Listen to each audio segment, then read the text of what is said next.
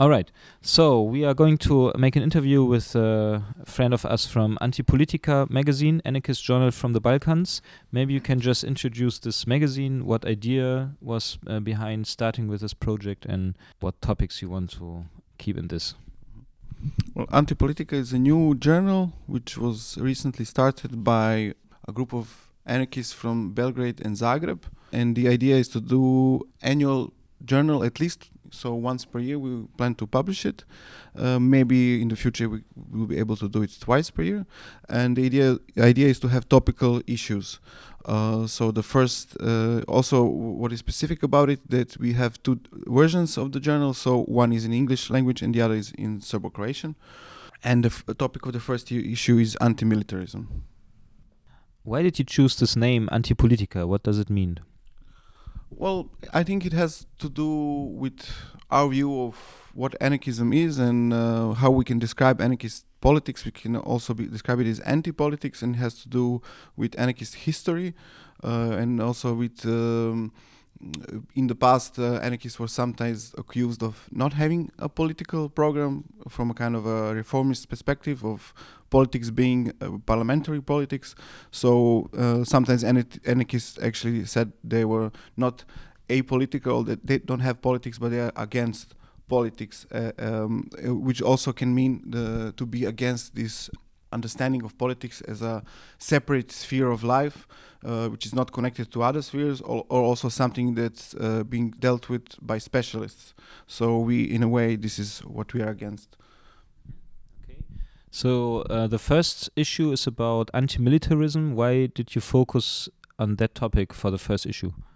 Well, this topic somehow formed um, uh, spontaneously in a way by itself. Uh, some uh, of our friends were involved uh, with it for years, and um, anarchists in Serbia and Croatia. Uh, somehow the the scene has its roots in the 90s, and it was formed in this context of war and anti-war movement. Uh, so for this reason, it was important for some people, and now. Um, in other parts of Balkans in Greece, there is an anti-militarist movement because the military service is still obligatory there. So now anarchists are really getting involved in this issue, and uh, there are, we have friends there, comrades who have court cases because they are total. Um, yeah, um, they don't want to go to the army.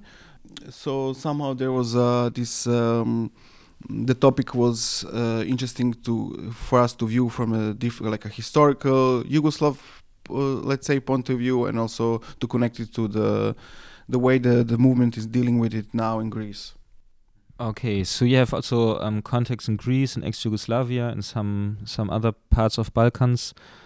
If you see the region as a as, as something that connects you in this anarchist journal, what what would you say is the recent development, in, especially in this part of Europe, that uh, influences the topics you write about, like recent years? Well, I mean, the situation in the different parts of this region uh, is quite different when it comes to the movement there, because we have Greece there, which has a, a really big uh, and organized movement, and then we have the rest of the Balkans, which is quite the opposite and has also a different history. And I think the different development of the movement has a lot to do with the different history of Greece and the rest of the Balkans.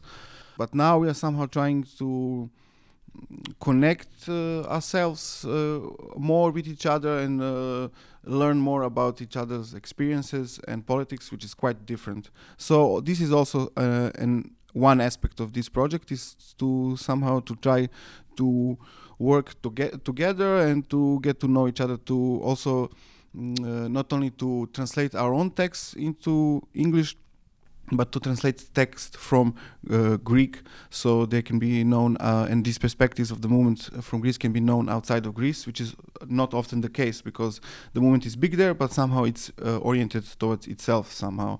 It doesn't communicate a lot with the rest of the Balkans or the world. So you told us a little bit about how it's organized or how who is involved. Um, maybe you can go a little bit further. I mean, is it possible to anybody which is organized or call themselves anarchists in the Balkans to participate, or is it more like there have been contacts before and now there's a bunch of people um, which know them from before uh, doing this thing?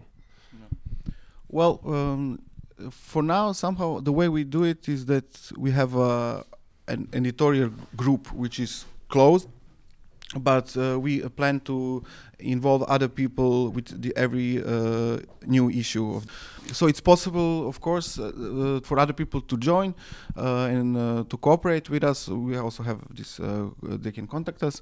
but for now, somehow it it is a project done by like anarchist friends, and we use our these kinds of network to collaborate on it. the decision we made this decision to make it like during the uh, Balkan anarchist meeting in uh, in Thessaloniki in uh, 2015, in October 2015, but in a kind of a spontaneous way. There was also an official um, proposal to have uh, some kind of a collaborative project like this done by uh, anarchists in the Balkans, and um, it was like a very kind of a long meeting, uh, about maybe six or seven hours with 200 people somehow trying to make a decision, and then it was going somehow slowly in the end it didn't even uh, for now it didn't happen. But par parallel to this somehow we decide among uh, decided amongst ourselves maybe we can just do this project in a kind of a easier way collaborating with people that we know for years. Um, um, if you see in the history um, there had been i mean like 10 years ago or something around uh, there had been this um, newspaper abolishing the borders from below which was also in English, but it was about the whole Eastern European topic. If you compare this both, what would you say is the difference why you choose to focus on Balkans? Well, I mean, we focus on the Balkans because we live there. That's basically the explanation, and we are interested in having anarchist perspectives on different issues developed there and um, so, so, also like uh, where I come from, from Serbia, it's not a very uh, usual thing for anarchists to like analyze different social or political issues from an anarchist perspective. This doesn't really exist as a kind of a practice, and also uh, often these views are not very differentiated from like I would say leftist views. In my opinion, like um, I mean, there were uh, there were anarchist projects in the past, but there were uh, a lot of them were kind of uh, focused on translating texts and uh, uh, publishing texts and things like this, and also other political things, but not so much about like creating an anarchist analysis of current issues. Yeah. So this is also an attempt to make a space for kind of anarchist or and radical analysis of current issues in the Balkans. So it's uh, mainly for people which are part of the anarchist culture or something, or is it also written to reach people like in the rest of society, or is it more like for about this internal uh, discussions? Well, I think it's for both. It's for ourselves, like to try to um, develop this thinking in a more kind of concrete uh, uh, way, but also to communicate with the rest of the society, of course. And in a way, it's for now on this like small scale, it's being like it's successful. People are interested in this. So how do you spreading it at the moment? Well, we are, have like uh, our own kind of little distribution network. It's it can be um, like the Serbo-Croatian version is only now finished. So now it's being spread. Uh, we have like some alternative book fairs every month where we have it on our table. There are like it's also present in other like political spaces, bookstores, uh, bars, and so on. As you have an English version, and it was published in June 2016. I read um, the first issue. Did you get reactions from outside of Balkans about uh, topics that were mentioned there? Yeah, I mean, uh, what I can say is there is a lot of interest in it, and then we, we printed 500 copies of the English version, and we concluded this is not enough. So the next issue will have at least a thousand copies.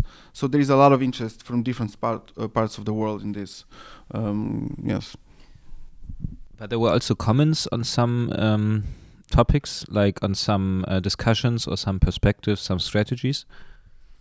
Well, okay, so it's only one issue now, and only one topic, which, which, was anti-militarism, and so obviously, I mean, the the way that um, the people from Serbia and Croatia approach this issue is more a, historical one, So this is something that people are interested in, like learning this not so known history of the region, and then. Uh, the way that comrades from Greece approach this issue is quite different because they're talking about uh, things that are struggling against currently.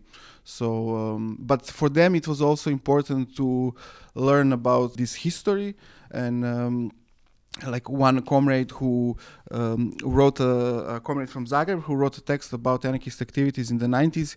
He also was a, a witness in a like a court case uh, against one comrade who doesn't want to go, who refuses to go to the army in Greece. So also this issue was connected in that way, and that uh, he was talking there. It was like a political event. Basically, they made a, a, political event out of the trial. They talked about the politics of war in the 90s, the connections of the Greek state, uh, and so on.